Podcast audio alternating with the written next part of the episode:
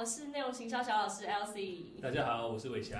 好的，那我们这一集呢，要跟大家分享怎么做，怎么到底内容内容要怎么变现嘛？对，因为上集我们其实跟大家聊到是说，《纽约时报》它呃从 Google 那边收了一大笔钱，到底就是内容变现，如果透过传统的平台，透过 Facebook，其实是很难。我我不可能跟 Facebook 收钱嘛？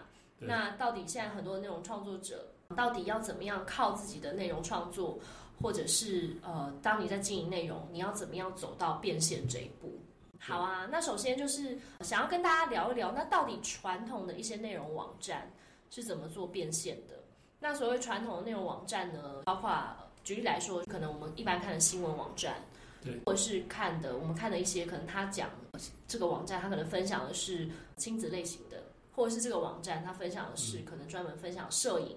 摄影主题的等等等等，或者是分享，或者是有一些杂志、包装杂志，他们后来也转成数位化之后，有自己的数位网站。这个就是所谓我们现在要讲的传统的内容媒体。那因为小张就是这个内容媒体这个数据的大师，没有 有经验，过去也是在媒体服务过嘛，所以但是讲到传统媒体的变现模式，其实。呃，我们做最一开始最基本就是流量嘛，一定就是透过你的读者啊这些很单纯的流量去跟广告做变现嘛。那很单纯就是流量来卖流量给广告主，但这个也也是现在比较多的呃劣势的，因为很像 Google 啊或者是 Facebook，他们有很多的受众嘛，有流量，那广告主越来越不会去跟媒体采购这件事情了，所以媒体透过广告这些收入就会。大跟自己相比，就会受到很很大影响，受到一些影响，所以媒体才会发展出很多多元的营收模式，比如说包含录 podcast 啊，podcast 口播收费啊，或是影片啊，或是办讲座啊，或者是办出书啊等等的，很多品牌宣传或者是内容包含的专案这样的方式，去跟广告主收收收钱，就很难单纯透过一个广告的流量的变现模式。目前来说，传统媒体要做。流量变现，因为他们量大，所以需要更多元的收入来源，对，来支撑，对，才能支撑他们这个媒体生存这样子。那当然，订阅制或者现在，虽然现在大家都会讲订阅制嘛，跟读者收费，这也是其中一块啦。对，对，但是要看它的比例比重，比重占多少，你的资源是够足以支。一直在做订阅制这些事情，比如说你的你需要很多人力啊，你需要腾空产出独特内容啊等等的，就很多因素。所以传统媒体的内那种呃内容变现，它其实不很不是单纯只透过内容，它其实很多元的包装产生这样的收入。嗯。简单来说，就是传统的呃内容媒体，他们传传统的做变现的方式就是靠流量，就是很多人来我的网站，对，比方说我的网站是呃专门讲亲子的，嗯，那很多人来我的网站，那我的网站就可以产生一些广告版位，把这些广告版位去卖给，比方说卖给呃奶粉商，或者是卖给亲子品牌的品牌。亲子的服饰品牌，然后或者是亲子亲子用品等等。对。对，我用这样子广告版位来收，跟跟这些呃品牌商收费，这是最传统的模式。可是随着呃现在很多的人流都聚集到社群平台，没错，聚集到 Google，我聚集可能聚集在社社群平台，聚集在 Facebook、Instagram，我去那边把我的内容放在那边，那些人也只是来这边看这个内容。他可能就走了。对。可是他如果就变成是说，我的流量一定会大受影响嘛？这是很多内容网站在社群平台兴起之后，流量骤减的一个主因。对。因为很多人他已经不再聚集在这些网站上面，而是聚集在平台上。因为时间被分散了嘛。对。一天只有八个小时可以花手机，我对，可能就把这些时间分散到 Facebook、IG 对其他地方去了。对，所以就变成是传统的这个内容网站，它可能要推出更多不同的呃。的内容形式来和他的受众互动，来留住他的受众，然后再用这些内容形式重新包装卖这些内容形式去给品品牌品牌商。举例来说，可能我就是我呃延续刚刚的主题，如果我是一个亲子网站，我可能可以做的是亲子的线下的实体的呃讲座。对，讲座或是活动，我还是提供相应的内容跟这个主题相应的内容，只是它变成实体的讲座，它的形式是实体的讲座。对，我再透过这个这个讲座，可能再招商。对对，就就有点像是透过线上的内容吸引一群人，那这群人就是跟你有一定一定是跟亲子有关的人才会想要看这些内容嘛。对，那你就可以号召这群人到线下实体的去参与互动啊，这时候广告主就可以植入在这个合作嘛，三方合作。所以这其实已经有跳脱出流量这件事情，对，因为它已经透过线上的人去呼呼叫到实体上面去，所以就是回到受众这件事情上面。嗯嗯嗯。好，所以今天才有提到一个很重要的核心，就是你的受众是谁，对，是不是够精准，这也是很重要的一个点。那这也是为什么现在有越来越多的自媒体为什么可以生存，而且自媒体可以找到自己的变现模式。嗯，有一个很大的原因，就是因为受众虽然它很分散，虽然受众很分散，可是受众很精准。像我们在做一些案例研究的时候，也会发现说，其实现在很多的广告广告主或者是一些团购啊等等，他们会愿意把资源投给微型网红。除了预算的考量，还有一个原因之一，就是因为有一些微型网红，他虽然小，嗯，可是它的受众轮廓很明确，它的受众很精准，或者是它受众非常的铁。这很很重要。如果受众很铁，我想要团购这个东西的时候，他就。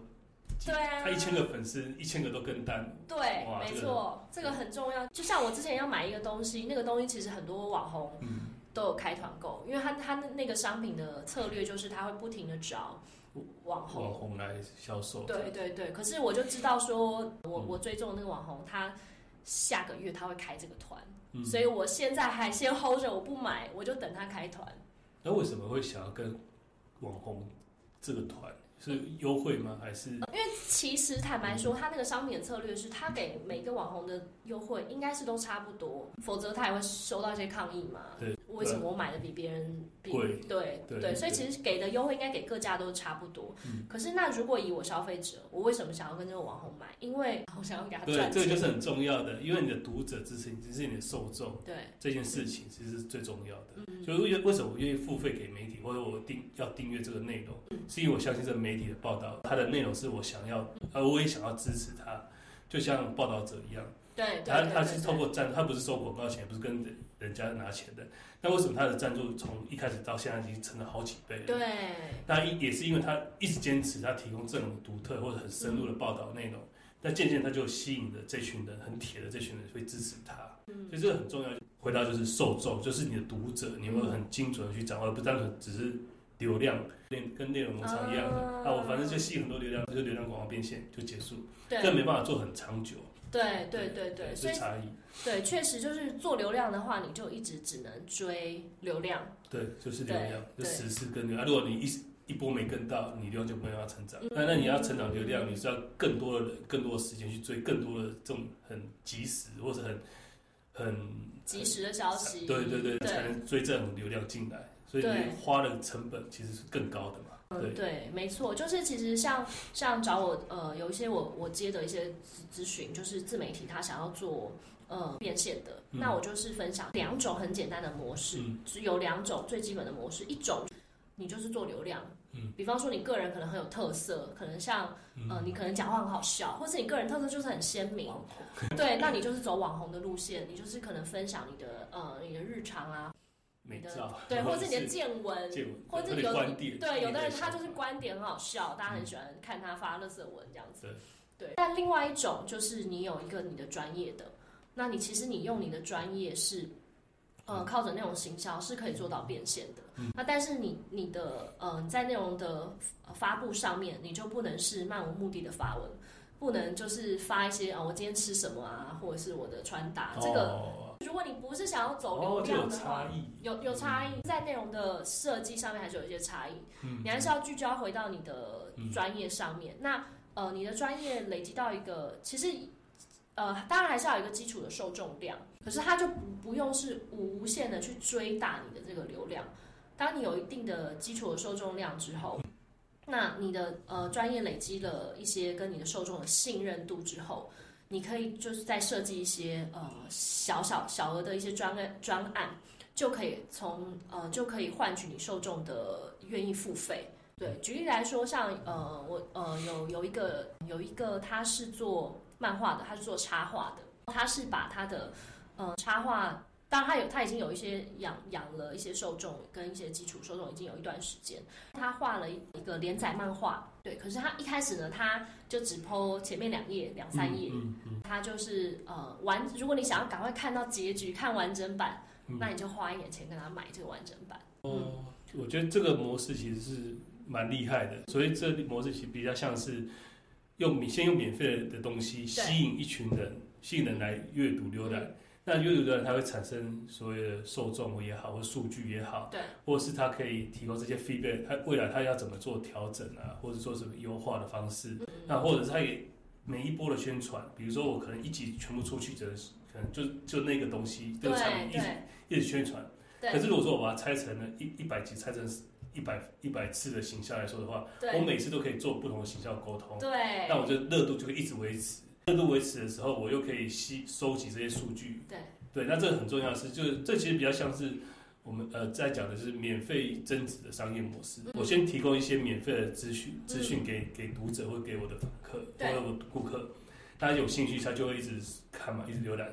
但是看的也不是白白的浪费掉了，因为他看的这个当下，其实他背后的这些数据、他的行为、他的足迹、他。比如说这一话他看的比较久，或者是他最最要有有共鸣、会互动、会留言等等这些，那这些数据其实可以 feedback 给我们的作者。所以你自己有平台的时候，你其实应该是可以有这样的 data 数据去做整合、做收。可以掌握这对，那你就可以掌握说，哎，你的这个内容，做这个作品，未来要怎么行销，跟这群人要怎么沟通。对对，其实这个小张讲到一个很重要的点，就是其实。呃，大家在做内容行销的时候，我们大部分目前都还是自媒体嘛，就还是会做在社群网站上面。对。那其实未来其实如果就是都很建议大家其实可以有自由网站，因为呃，做在这些社群平台上面的时候，数据其实是留在社群平台。没错，比如说 IG、Facebook 或是任何的这个上架平台上。对，就是你的使用者的行为、使用者的足迹，其实留在。这个 Facebook 留在 Instagram 上面，那像像我们，比方说像我教的呃那种行销，都会教大家说，你要呃想办法掌握到你受众的私领域名单。那私领域名单拥有，为了避免说这个你的客户的资料就只有这个平台拥有，就是只有 Facebook 知道你的受众是谁，你离开了 Facebook 你找不到这个人。对，那所以要尽量收集到私领域名单。可是如果今天可以有自己的网站的话，是不是就可以用地方数据？没错，因为你想哦，今天如果愿意订阅电子报，或是愿意给你 email 名单。嗯，一定是有一个比例嘛，比如说一百个人进来看这个，比如漫画，那觉得不错的，留个名单给你，有多少比例的人会留下名单？所以你几乎很难百分之百，有一百人进来就拿到一百份名单嘛，这是名单。但相对来说，你拿到这名单，当然一定是跟你有互动，或是很精准的这群去经营，那没错。可是，在你在做行销或者在做漏斗在前面那个时候，你想要对比较前面漏斗比较前端的时候，对，但是他跟你互动，在还没给你名单的时候，其实你已经有一群潜在顾客跟你互动了。对，你应该是这可以把它拿出来，或者再跟他做沟通行销，变成可能给你 email 也好，或者加入会员或付费给你。所以有如果自己网站可以收集地方数据的时候，基本上是可以做到这件事情，嗯因为不用担心说你的数据只能透过。其他平台，你可能请他留 email，你才能拿到这个名单嘛？那固然拿到名单是最好的，那没错，那一定是最好的方式。在还没有拿到名单之前，你如果可以有网站，你还可以再跟他做行销沟通的时候，那是更好的。等于是从他你不知道他是谁，到他一他一直是谁的时候，这整段你都可以跟他做沟通，就整段历程都完整起来了。对，那你像用第三方平台。比如 IG、Facebook，嗯，那这些足迹可能就只有留在他们手上。对，那 Google 或 Facebook 就透过这个足迹去赚钱，就变成广告这样子。对，好，所以今天这一集呢，短虽短，但是有好几个重点，最后再帮大家复习一下哦。第一个就是我们刚刚讲到的，呃，内容到底要怎么变现？那传统的内容内容变现方式可能是靠流量，可是，在自媒体的时代，其实是你用一个最小可行的你的专业去杠杆，设计一个。最适合就是你的受众，呃，最需要的东西，你用这个小小的这个东西，其实你就可以做内容付费。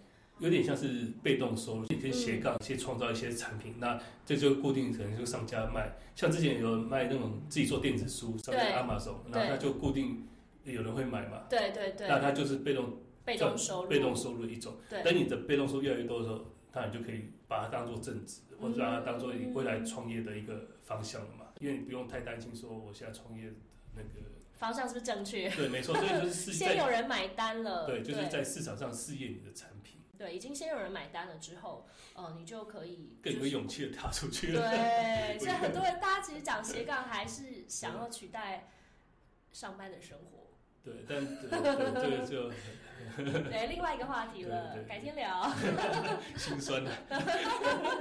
不会啊，好，所以好，第三个重点就是说，我们已经知道说，其实当你设计好一个最小可行的一个呃内容变现的方案之后，嗯，你就可以在市场上面销售。那但是如果你这个销开始销售之后，你的这个数据是留在第三方平台，是非常可惜的。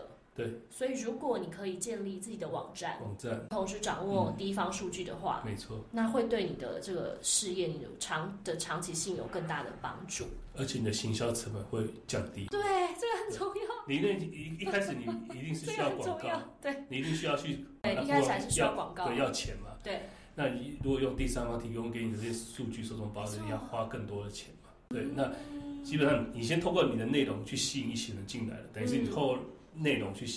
获取一批的读者嘛，或是这些这些受众进来，来在这跟这对这受众去做放大，做其他人的沟通，相对来说会比较便宜。对，所以你有自己数网站做内容服务，或做内容行销，或者透过你这个网站，也提供更多元的服务给读者之外，你在做行销、做数据整合、收集的时候，其实是更完整。好，所以今天这集呢，就告诉大家说，呃，从到底想要做内容变现一个。最基本的模式到底是怎么样？那我们在今天这一集已经跟大家分享完了。那下一集呢？也许我们可以做的就是告诉大家可以制作什么内容，然后关键字要怎么做这样子，更深入一点的一些相关的小知识。好，没问题。那记得订阅、追踪、按赞小铃铛，追踪起来。我这次讲的很顺哦。好，拜拜。